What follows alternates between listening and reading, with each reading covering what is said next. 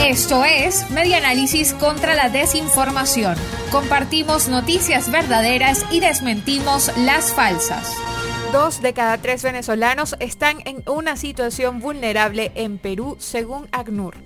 Nueve de cada diez venezolanos están desempleados o tienen un empleo precario y siete de diez comen menos de tres veces al día, según el reporte de monitoreo de protección levantado por ACNUR a fines de 2020. Reseña la Nación Web que el 65% del millón de migrantes de Venezuela está en situación vulnerable y para sobrevivir un tercio de las familias adoptó mecanismos extremos como recolectar restos de comida de la basura, pedir limosna o la prostitución. La vida de los venezolanos en Perú se complicó hace un año con una cuarentena de más de 100 días por la pandemia y sigue sin mejorar.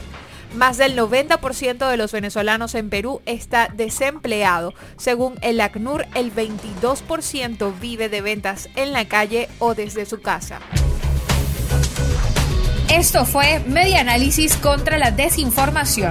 Síguenos en nuestras redes sociales, en Twitter e Instagram en arroba medianálisis y nuestra página web medianálisis.org.